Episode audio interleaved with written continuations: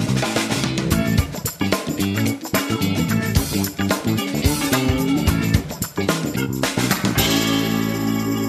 Herzlich willkommen zu einer neuen Folge Video für Kommunikation, dem Podcast rund um das Thema Video für Kommunikation, für Marketing, für E-Learning und so weiter. Ich bin der Stefan und äh, aus der Schweiz zugeschaltet ist wie immer der Pascal. Ja, hallo und heute wollen wir uns hauptsächlich um Videos für die interne Kommunikation äh, beschäftigen. Ja, was sind Videos für interne Kommunikation? Wir produzieren eine ganze Menge davon. Das Problem ist häufig äh, leider, dass wir die nicht zeigen können, weil die halt eben für intern sind. Aber Stefan, ohne jetzt äh, richtig hier Kunden äh, zu nennen etc., wofür werden überhaupt Videos für intern äh, produziert? Naja, letztendlich sind es äh, eigentlich ja die gleichen Themen, ähm, äh, die man auch äh, für, für externe Video nutzt. Das heißt, man will Themen rüberbringen, man will was erklären, man will was zeigen, man will äh, Statements rüberbringen, man will vielleicht von einem Event äh, äh berichten. Äh, nur da geht es halt eben darum, dass die Zielgruppe halt die eigenen äh, Mitarbeiter sind oder Stakeholder im eigenen Unternehmen. Also das kann äh, kommen von ähm, äh, über Events wird berichtet äh, oder Ausschnitte von Events und Keynotes werden zum Beispiel gezeigt, gerade vor dem Hintergrund, dass vielleicht nicht alle Mitarbeiter teilnehmen können.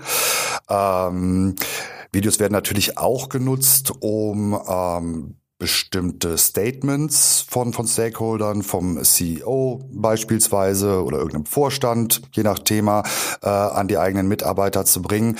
Dann kann es natürlich auch sein, dass, ich sage fast schon klassischerweise, ähm, bestimmte Dienstleistungen, die intern in einem größeren Unternehmen angeboten werden, nehmen wir ja an, eine Abteilung kümmert sich darum, bestimmte Prozesse zu automatisieren und wollen quasi zeigen, was sie da gemacht haben, beziehungsweise wollen sagen, dass sie das können und dass sie das intern anbieten wollen. Ähm, so dass man da schon fast mit einem kleinen Werbevideo arbeitet. Äh, und wo es natürlich auch äh, sehr viel Sinn macht, äh, diese Videos einzusetzen, ist ähm, im, im, im internen Learning oder vielleicht schon eigentlich sogar zu Beginn schon im, im Onboarding, ja, dass man das Unternehmen erklären kann, dass man vielleicht auch einfach ähm, äh, Programme, die genutzt werden, äh, erklären kann, dass man bestimmte Abläufe erklären kann. Äh, man kann auch so weit gehen, dass man sogar sagen könnte, okay, eine, eine Art Lageplan als Video. Ähm, also genau da halt die eigenen Mitarbeiter zu schulen. Und das alles jetzt auch gerade ohne den Anspruch dabei vollständig zu sein, falls du da noch was hast. Ja, es gibt auch noch ein Beispiel. Äh, das meiste ist sozusagen von, von oben nach, nach unten, aber auch von, von unten nach oben, wo wir beispielsweise einige Videos in letzter Zeit produzieren konnten, waren beispielsweise für Pitches, wenn, wenn irgendwelche Abteilungen, Kollegen, Kolleginnen die Chance haben, vor der Geschäftsleitung was, was zu präsentieren. Häufig ja sehr kleine Zeitfenster, die da zur Verfügung gestellt werden ja. und dann machen sie das Intro oder gleich die Zusammenfassung ihrer Idee, ihres Vorschlags als Video. Wirkt natürlich besser als hier eine langfertige ähm, PowerPoint-Präsentation und ähm, hilft einem natürlich, das in Ruhe vorzubereiten und dann, wenn es drauf ankommt, äh, nur noch einzuspielen und macht dann auch einen professionellen Eindruck. Richtig, das stimmt auf jeden Fall. Ähm, was würdest du denn sagen, unterscheidet quasi die, die interne Kommunikation oder Videos, die man intern nutzt, von, von jenen, die man extern nutzt? Ich will mal sagen, gar nicht mal so, so groß. Ähm, vielleicht äh, ist es ein bisschen einfacher für, für intern zu kommunizieren, weil in der Regel kennt man sein Publikum besser. In der Regel ist wahrscheinlich auch die, die Zielgruppe, die man ansprechen soll, ein bisschen spitzer.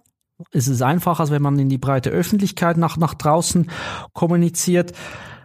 Und ich würde jedenfalls, ja, vielleicht wage ich mir jetzt ein bisschen weit hinaus, aber ich würde auch sagen, es muss nicht die ganz gleich hohen qualitativen Ansprüche da haben, wie vielleicht ein Video, das nach außen gehen äh, muss und, und der gesamten Brand Identity Rechnung tragen muss. Da darf es äh, gegen innen auch, ich nenne es mal ein bisschen authentischer, direkter sein und muss nicht so, so geschliffen daherkommen. Ja, da stimme ich zu, gerade wenn man natürlich so Sachen macht, die vielleicht auf einer sehr regelmäßigen Basis dann auch sind was weiß ich, meinetwegen der CEO will einmal alle zwei Wochen oder einmal im Monat äh, äh, ein, ein, ein Statement rüberbringen, obwohl wahrscheinlich das dann schon wieder allein aus äh, ähm, ja, Gründen, weil diese Person relativ weit oben angesiedelt ist, dann schon wieder professioneller sein muss.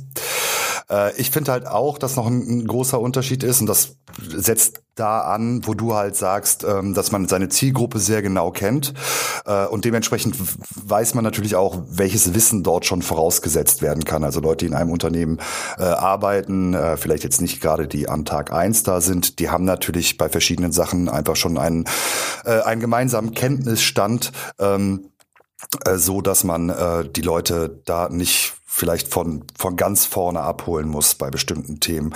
Ähm, eine andere Sache, die es vielleicht auch ein bisschen leichter macht, die vielleicht sogar auch dafür sorgt, dass es halt äh, nicht ganz äh, immer so hochwertig äh, produziert werden muss. Ähm, man will natürlich, dass die Leute, dass die Aufmerksamkeit der Leute gecatcht wird, aber man ist nicht so angewiesen darauf, so in diesem großen Teich zu fischen, ähm, sondern äh, je nach Thema sind die Leute ja mehr oder weniger schon gezwungen, ist vielleicht das falsche Wort, aber äh, also sie müssen sich ja irgendwie angucken. Dementsprechend kann man da halt natürlich auch, man muss jetzt nicht den krassen Einstieg irgendwie dahin kriegen, sondern man kann es wirklich ein bisschen als Quick and Dirty Kommunikation so würde ich das mal sagen. Ohne dass ich jetzt mit Dirty meine, dass die Videos halt schlecht gemacht sein sollten. Da sehe ich aber auch äh, Entwicklungen gerade in den großen Firmen, wo die Mitarbeiter mit extrem vielen Informationen, man kann sagen, bombardiert werden, geht es auch dahin, dass man da um Aufmerksamkeit kämpfen muss. Und da braucht halt dann die klassischen äh, Tipps und Kniffe, wie man macht äh, so ein Video spannend, guter Einstieg, knackiges äh, Storytelling, dass das entsprechend auch angesehen wird. Und was wir sehen auch aus Messungen, dass Videos oder mit Videos ist es einfacher, die die Mitarbeiter, Mitarbeiterinnen äh, zu kriegen, Aufmerksamkeit zu generieren, als beispielsweise mit einem Textbeitrag äh, gleichen Inhaltes ähm, im Intranet. Ja, zumal man den Themen halt auch nochmal ähm, ganz andere Ebenen äh, mitgeben kann. Ob das jetzt halt eben was Emotionales ist, ob es einfach auch darum geht, Sachen halt einfach komprimieren zu können. Und ich finde gerade im internen Bereich, wo man ja auch durchaus sehr oft mit äh, Screencasts arbeiten kann, also abgefilmten äh, Bildschirm, nicht abgefilmt, sondern Bildschirmaufnahmen halt eben.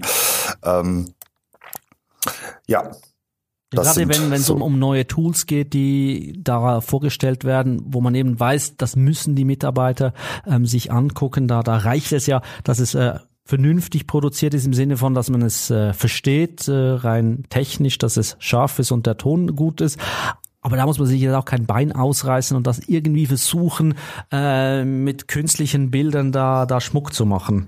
Aber wenn es beispielsweise darum geht, irgendeine beispielsweise neue Unternehmenswerte da in die Tiefe zu kriegen, ein, ein Wir-Gefühl zu schaffen, da würde ich sagen, unterscheidet sich ein internes Video überhaupt nicht von einem externen Video. Nee, auch zum Beispiel im, im Produktionsaufwand auch nicht. Letztendlich beim Produktionsaufwand geht's ja dann auch oft darum, ähm, wie langfristig sind diese Videos ist gedacht? Ne, das Beispiel, jetzt zum Beispiel Werte in einem Unternehmen reinzutragen, äh, das ist ja, das ist ja keine Sache wie im Vergleich dazu ein Statement meinetwegen über den Jahresabschluss oder ähnliches, äh, was nur kurzzeitig da steht, sondern das wird dann ja auch für die nächsten Jahre benutzt. Vorausgesetzt im Fall, man hat sich gut überlegt, welche Werte es sein soll und ändert nicht diese wieder nach ein paar Jahren. Ähm, du hast aber gerade schon ganz gut gesagt, das sind ja eigentlich schon auch so so, so Vorteile, äh, eben, dass man ähm, Mitarbeitern vielleicht leichter Sachen erklären kann. Ähm, es ist ja auch so eine gewisse Art der Gamification, wenn man so will, dass ne, dass, dass, dass, dass, dass man einfach Themen mal wieder anders präsentiert bekommt. Ähm, äh, als eben äh, äh, per Text. Ich finde tatsächlich auch noch einen guten weiteren Vorteil ist halt, dass sich ähm, ja eskalieren lässt. Also mir fällt dabei halt immer das Thema Onboarding ein. Ähm, da können Videos halt einfach echt äh, super sein. Also wirklich von so simplen Sachen wie, äh, ähm, wie, wie fülle ich hier meinen Urlaubsantrag aus, an wen muss der kommen, äh, wie benutze ich, äh, wenn Sie zum Beispiel Outlook äh, benutzen, was muss ich da beachten, äh, welche anderen Tools habe ich da drin, äh, gibt es vielleicht irgendwie äh, Etiketten oder sowas, die ich beachten muss.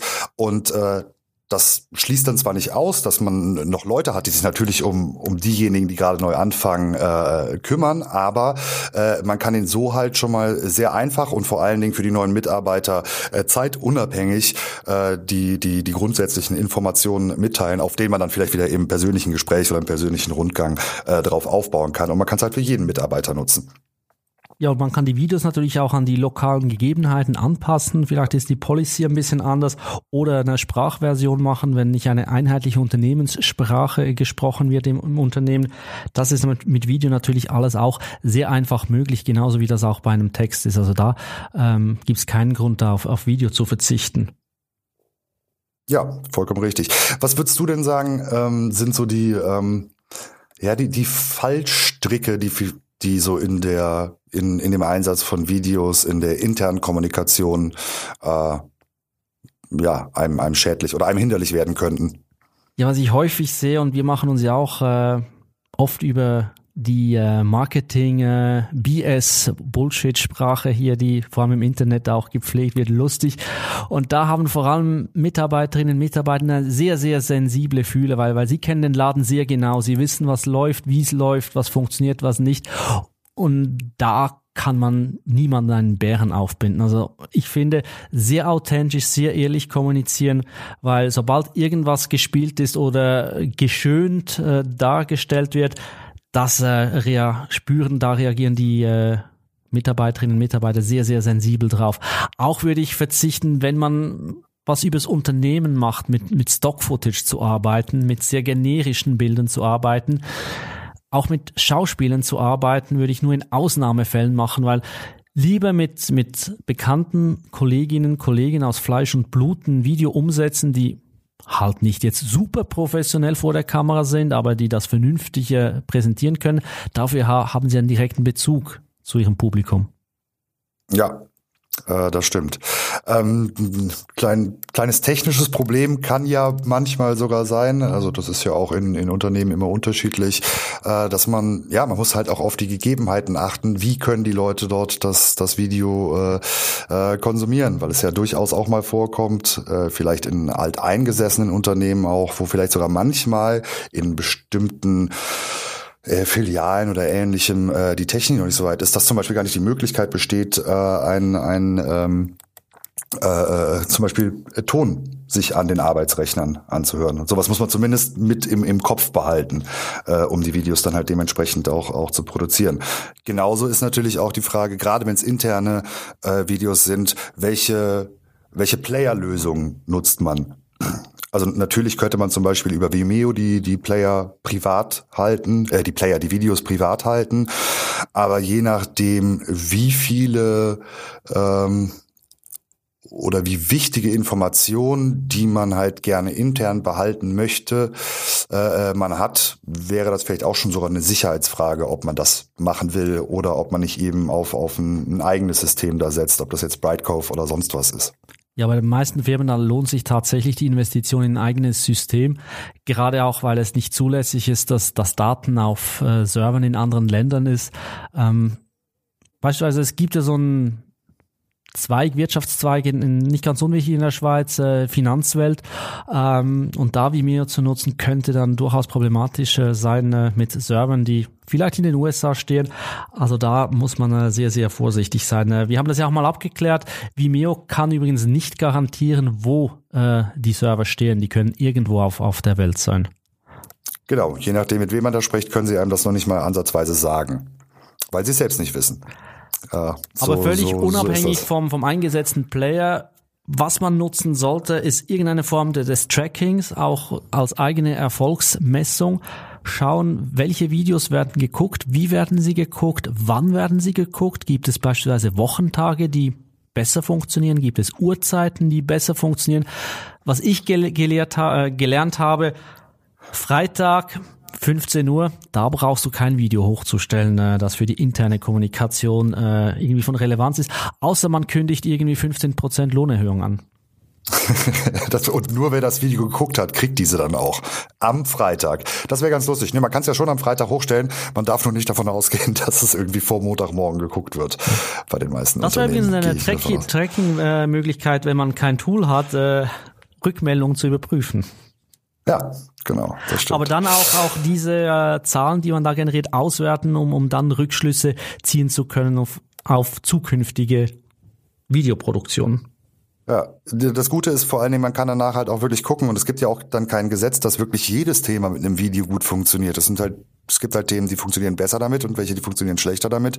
Und äh, so ehrlich kann man dann ja auch sein, wenn man eben diese Daten vom Tracking hat, dass man halt sagt, so, okay, das ist halt vielleicht einfach, äh, da ist äh, selbst intern die Zuschauerschaft so klein und äh, der, der Video hat da so wenig Mehrwert, dass man tatsächlich bei einem simplen Text bleibt oder sogar gar nicht darüber informiert. Das kann ja auch sogar mal ein, ein Learning sein äh, aus, aus den äh, Tracking-Sachen. Oder man merkt halt, dass bestimmte Sachen halt einfach super funktionieren und kann das da halt dann äh, nochmal deutlich ausweiten. Wenn man jetzt sagt, so, ja, das, das, das hört sich nach einer guten Idee an. Ähm, ich glaube, man will das zumindest mal ausprobieren, dass wir äh, Videos bei uns auch äh, intern äh, als Kommunikationsmittel nutzen. Was, was würdest du da sagen, sind so die, ja, vielleicht so die ersten Gedanken oder die ersten Schritte, die man da gehen sollte? Also einerseits klar muss eine technische Infrastruktur vorhanden sein, um die Videos zu produzieren und ausspielen zu können. Dann hilft es äh, häufig, wenn man auch äh, externe Beratung hinzuzieht. Zufälligerweise bieten wir das ja auch an. Und wenn wir diesen Weg machen, ah, unsere Philosophie klein, klein reingebracht, bieten wir das auch an, ähm, dass wir sagen, okay, sinnvollerweise ist äh, jemand oder ein, ein Team, eine Gruppe innerhalb der Firma befähigt, Videos zu produzieren, gerade wenn es schnell gehen muss, wenn es auch einfache Videos sein sollen, die mit wenig Aufwand produziert werden sollen. Und äh, wir bieten da Unterstützung an, dass man das Setup hat, dass man vielleicht auch mal eine Reihe plant, eine entsprechende Ausbildung und dann ein Mix, sagt man vielleicht ein, zwei, dreimal im Jahr wollen wir einen Meilenstein da produzieren, das dann auch mit, mit einem externen Partner. Ja, und äh, ich finde, man kann da durchaus halt eben, wie man es oft bei, bei Videos auch machen sollte, man kann da durchaus auch mal klein rangehen. Ja, es geht ja nicht immer darum, dass man direkt dann, wir wollen jetzt Video machen, wir wollen jetzt alles mit Videos machen, sondern ähm, äh, vielleicht mit einem Themengebiet, äh, mit einer Sache, die man intern kommunizieren will, äh, anfängt und da dann bestenfalls sogar mit so einem Partner ähm, eben die Learnings für sich da rauszieht und dann guckt, wie man äh, von da weitermacht. Ja, häufig gibt es ja die, die Zweifel im Unternehmen, die äh, nicht von, von Video halten, die vielleicht auch aus dem eigenen Konsumverhalten dann Rückschlüsse ziehen auf, auf die Allgemeinheit. Und da hilft es halt wirklich klein anzufangen, Daten, Daten, Daten zu sammeln, um dann auswerten zu können, okay, hat Video bei uns funktioniert, warum hat es funktioniert, warum hat es nicht funktioniert und dann kann man das ja schrittweise aufbauen. Das Schöne ist, nicht wie früher braucht man hier Tausende von Euros oder Schweizer Frankli, um, um da mal starten zu können man kann schon mit, mit wenig äh, Equipment, das meiste hat man sogar schon in der Hosentasche als, als Handy und äh, Basiswissen vernünftige Videos produzieren.